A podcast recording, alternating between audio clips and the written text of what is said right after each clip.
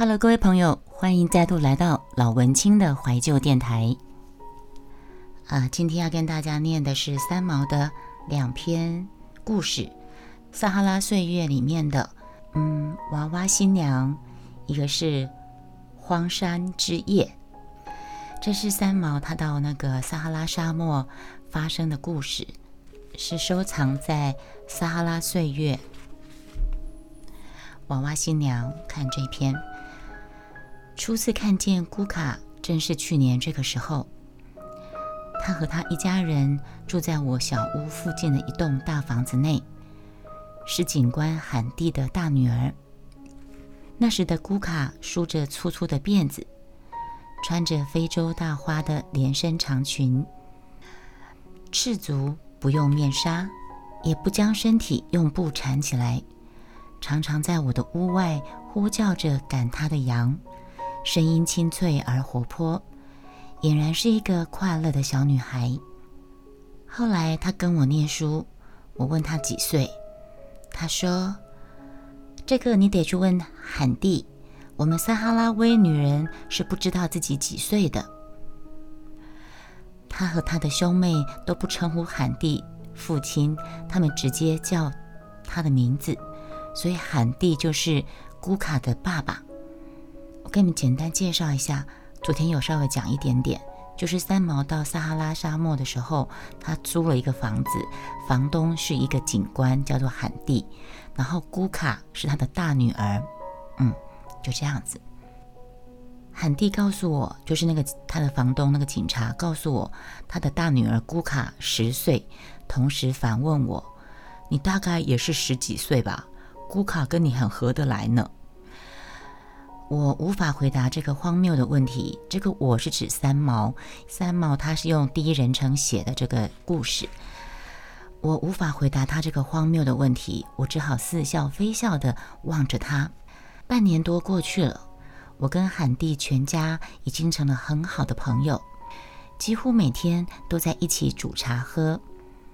有一天喝茶的时候，只有罕蒂跟他的太太葛伯在房内。就是房东跟房东太太在房内。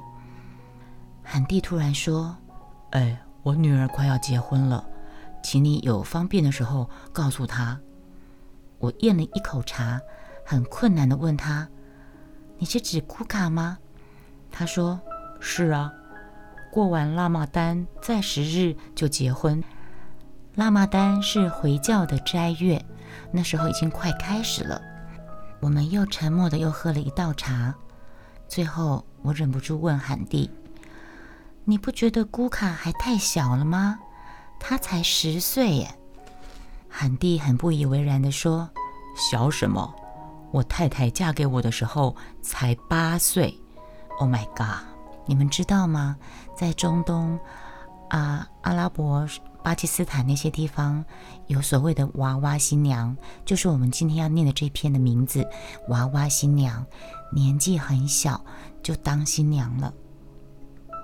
我想那是他们撒哈拉威的风俗，我不能够用太主观的眼光去批评这件事情，所以我也不再说话了。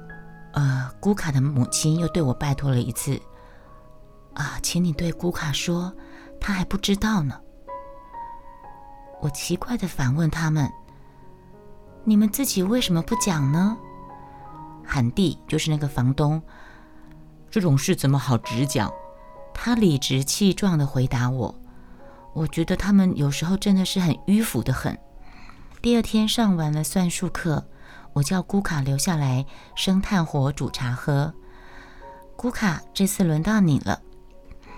我一面将茶递给他，一面说：“姑卡。”不了解的反问我：“你在说什么呀？”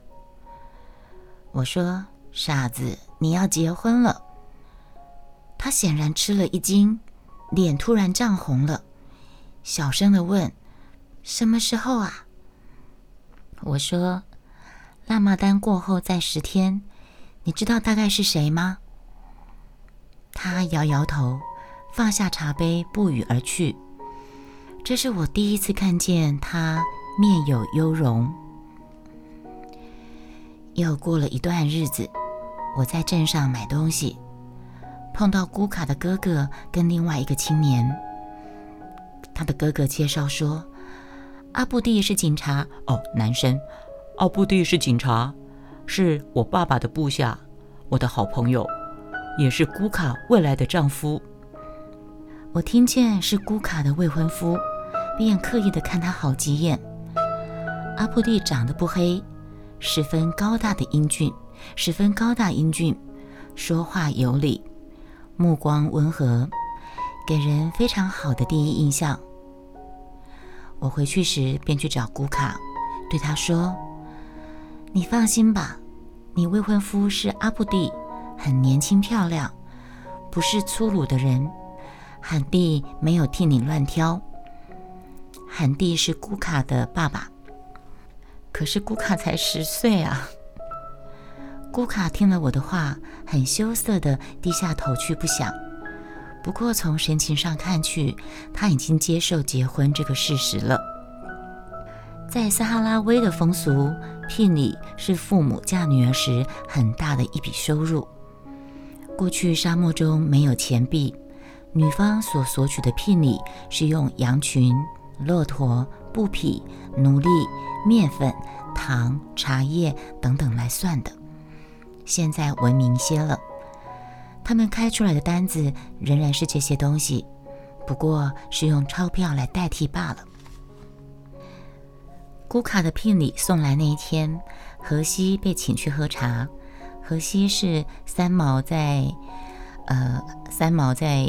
撒哈拉沙漠的结婚的老公，嗯，我是女人，只有留在家中不到一个小时。荷西回来对我说：“那个阿布蒂给了韩蒂二十万西币，想不到古卡值那么多钱，二十万西西班牙币和台币十三万多。”三毛，我不以为然的说：“这个简直是贩卖人口嘛！”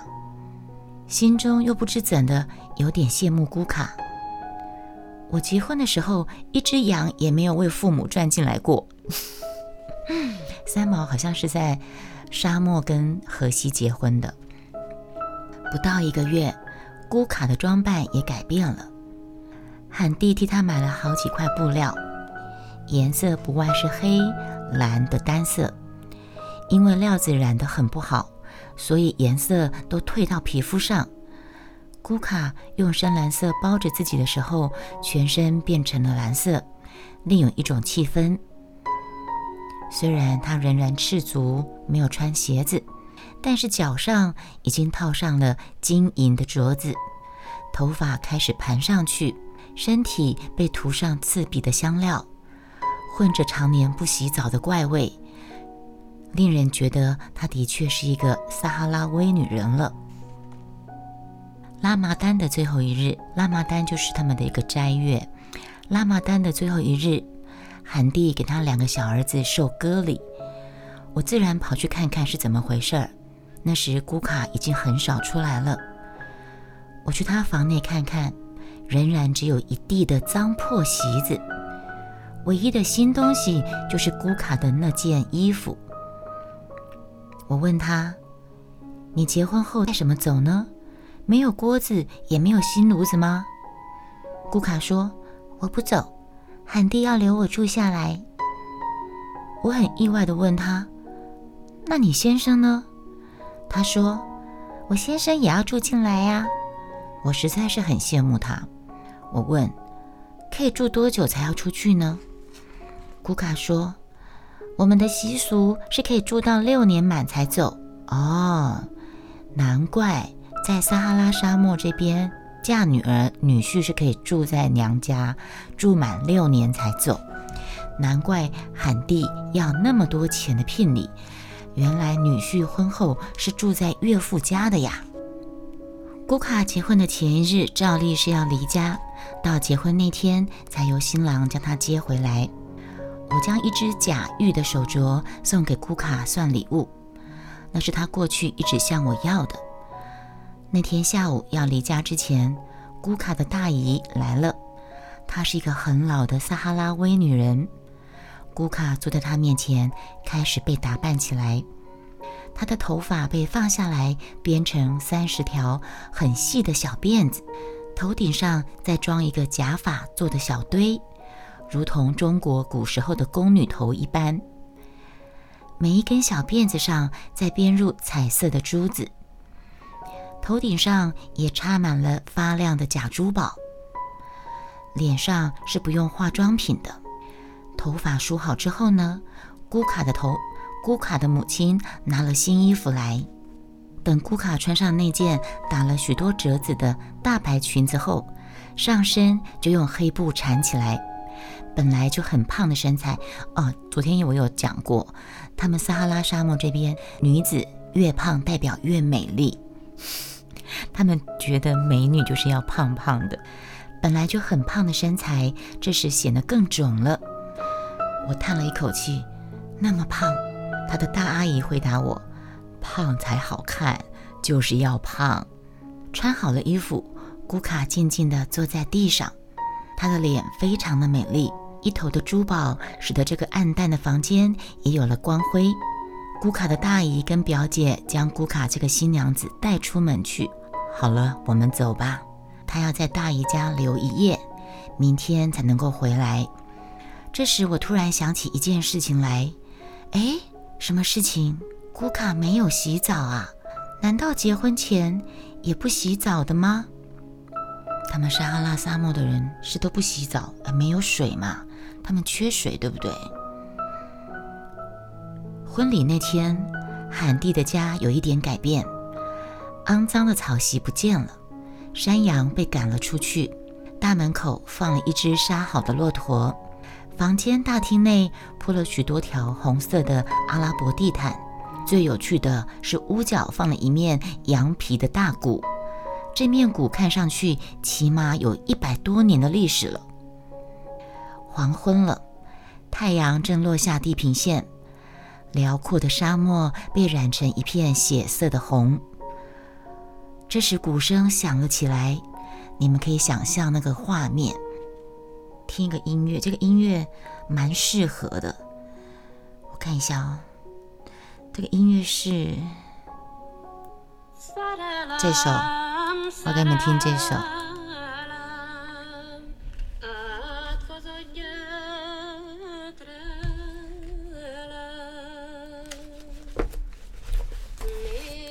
好，我们继续啊。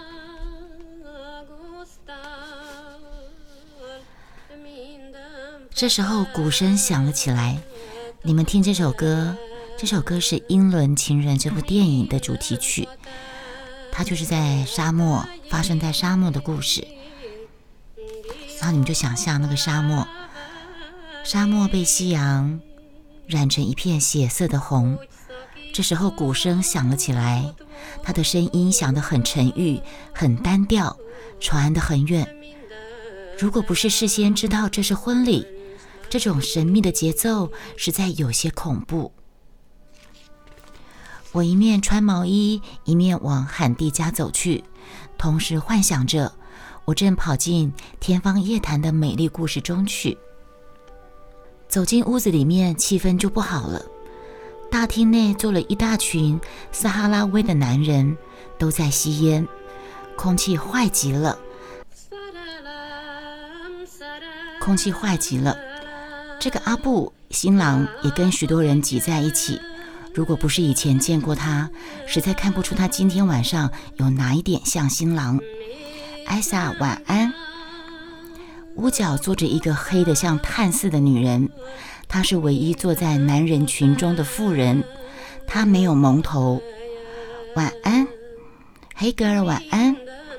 她没有蒙头，蒙了披了一大块黑布。仰着头，专心用力的在打鼓，打几十下就站起来，摇晃着身体，口中尖声的呼啸，叫声原始极了，一如北美的印第安人。全屋子里数他最出色。我问古卡的哥哥：“他是谁呀？”古卡的哥哥告诉我：“他是我祖母处借来的奴隶，他打鼓很有名的。”我啧啧。赞叹着，真的是了不起的奴隶呀！这时候呢，屋内又坐进来三个老老年女人，她们随着鼓声开始唱起没有起伏的歌，调子如哭泣一般。同时，男人全都随着歌调拍起手来了。我因为是女人，这个我是指三毛。我因为是女人，只有在窗外看着这一切。所有的年轻女人都挤在窗外，不过她们的脸完全蒙起来了。你们可以想象，那个在沙漠地区那些中东女人脸上都蒙着黑布，只有美丽的大眼睛露在外面。看了快两小时，天已经黑了，鼓声仍然不变，拍手唱歌的人也是一个调子。我问古卡的母亲：“请问一下，他们这样要拍到几点呢？”现在是婚礼，撒哈拉沙漠的婚礼。他说：“还早呢，你回去睡觉吧。”我回去时，千叮嘱古卡的小妹妹，清早去迎亲时要记得来叫醒我。撒哈拉沙漠的清晨三点的沙漠还是冷得令人发抖。古卡的哥哥正跟荷西，荷西是三毛的老公。古卡的哥哥正跟荷西在弄照相机谈话。我披着大衣出来的时候，古卡的哥哥很不以为然地说：“啊，他也要去啊！”我赶紧求他带我去，总算答应我了。啊，你们要知道，在中东。啊，中东这些地区，女人是很没有地位的。女人在这个地方是没有地位的。嗯，的这条街上布满了吉普车，新的、旧的都有。看情形，罕蒂，罕蒂是今天要嫁女儿的这个人，叫做罕蒂。看情形，罕蒂在族人里还有点声望。我与荷西上了一辆迎亲的车子。这一大排车不停地按着喇叭，在沙地上打转。男人口中原始的呼叫着，往古卡的姨妈家开过去。据说过去在撒哈拉迎娶习俗是骑骆驼、放空枪去帐篷中迎亲，现在用吉普车代替了骆驼，喇叭代替了空枪，但是喧闹吵、喧哗吵闹仍然是一样的。最气人的要算看迎亲了，为什么气人呢？我们听下去就知道。新郎阿布蒂下了车，跟一群年轻朋友冲进古卡住着的房间，也不向任何人打招呼，上去就抓着古卡的手臂硬往外拖。大家都在笑，只有古卡低头在挣扎，因为他很胖。阿布蒂的朋友就上去帮忙拖他。这时候。新娘开始哭叫起来，我并不知道她是真哭假哭，但是看见这批人如此粗暴地去抓他，使我非常的激动。我咬住下唇，看这场闹剧要如何下场。虽然我已经看得愤怒起来了，啊，这时候古卡已经在门外了。他突然伸手去抓阿布蒂的脸，一把抓下去。脸上出现好几道血痕，阿布蒂也不示弱。新娘抓新郎啊，他用手反扭顾卡的手指，这个是习俗吗？还是真的夫新娘新郎就现场动起手来了？这时候四周都静下来了，只有顾卡口中偶尔发出的短促哭声在夜空中回响。他们一面打顾卡，一面被拖到吉普车旁边去。我紧张极了，我对古卡高声叫：“傻瓜，上车啊！你打不过的。”古卡的哥哥对我笑着说：“你不用紧张，这是我们的习俗，结婚不挣扎，事后要被人笑的，要这样拼命打才是好女子。”哇哩嘞！哦，好，我口中叹着气，三毛口中叹着气。既然要拼命打，那不如不结婚呐。等一下入洞房还得哭叫，你等着看好了，有趣的很呢，实在很有趣。但是我不喜欢这种结婚的方式。三毛说的。总算是回到顾卡的家里了。这时已经是早晨五点钟，罕蒂已经避出去。罕蒂是新郎新娘的爸爸，但是顾卡的母亲和弟弟亲友都没有睡。我们被请入大厅，跟阿布蒂的亲友们坐在一起，开始有茶跟骆驼肉吃。古卡这个新娘已经被送入另外一间小房间内，独自坐着，吃了一些东西。鼓声又响起来了，男客们又开始拍着手呻吟。我一夜没睡，实在是累了，但是又舍不得离去。荷西，荷西就是三毛的老公，对三毛说：“三毛，你先去睡吧，我看了回来告诉你。”我想了一下，最精彩的还没有来，我才不回去呢。唱歌拍手一直闹到天快亮了，呃，唱歌拍手一直闹到天快亮了，我才看到阿布蒂新郎站起来。等他等他一站起来，鼓声马上也停了，大家都望着他。他的朋友们开始很无聊地向他调笑起来。等阿布蒂往古卡房间走去的时候，我开始非常紧张，心里不知道怎么的，觉得开始不舒服。想到古卡哥哥对我说的话，入洞房还得哭叫呢。我觉得外面等着的人，包括我在内，都是混账的，可以了。奇怪的是，借口风俗就没有人改变他吗？阿布蒂这个新郎拉开布帘进去了很久，我一直垂着头坐在大厅里，不知道过了几世纪，听到古卡啊一声。如哭泣似的叫声，然后就没有声音了。虽然风俗要他叫，可是那个声音叫的那么的痛，那么的真，那么的无助而悠长。我静静的坐着，眼眶开始湿润起来。想想看，我愤怒的对荷西说：“你想想看，他到底只是一个十岁的小孩子。”真是太残忍了。荷西仰头看着天花板，一句话也回答不出来。那天我们是唯一在场的两个外地人。那你们知道为什么新娘在洞房会哭了吧？才十岁呀！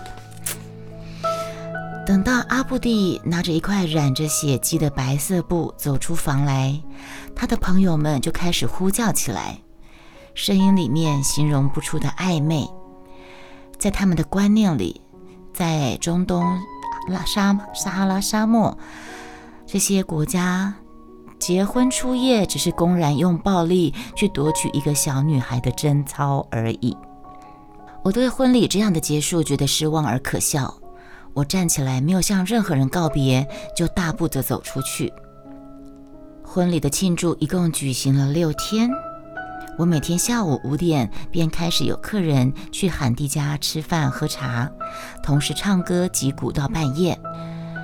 因为他们的节目每天都是同一个样子，所以我也就不再去了。第五天，罕地的另外一个小女儿来叫我，她说。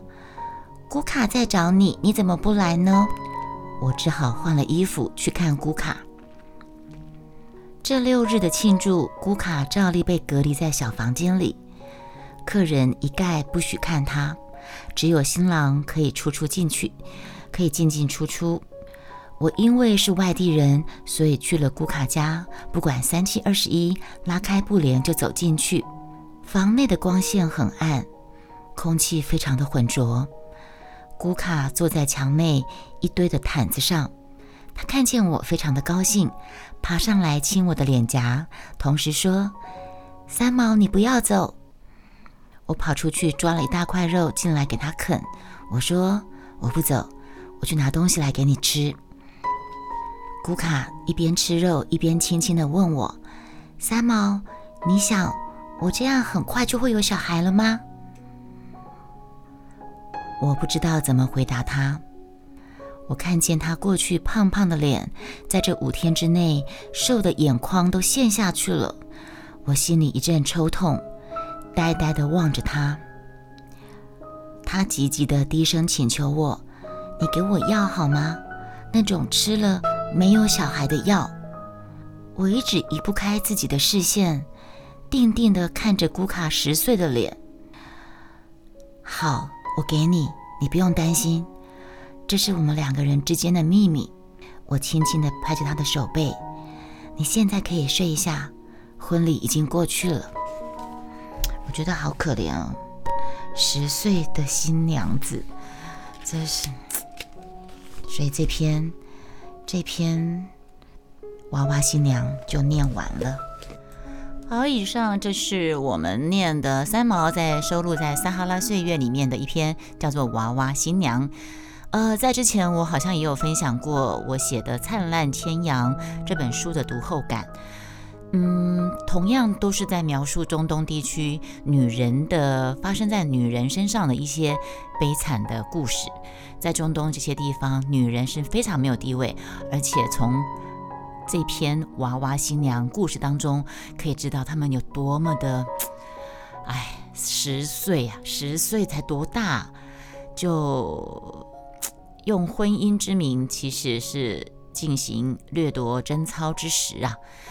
好，那我们下一篇就来念《荒山之夜》。以上这个节目分享给大家，嗯，我们下次再见喽，拜拜。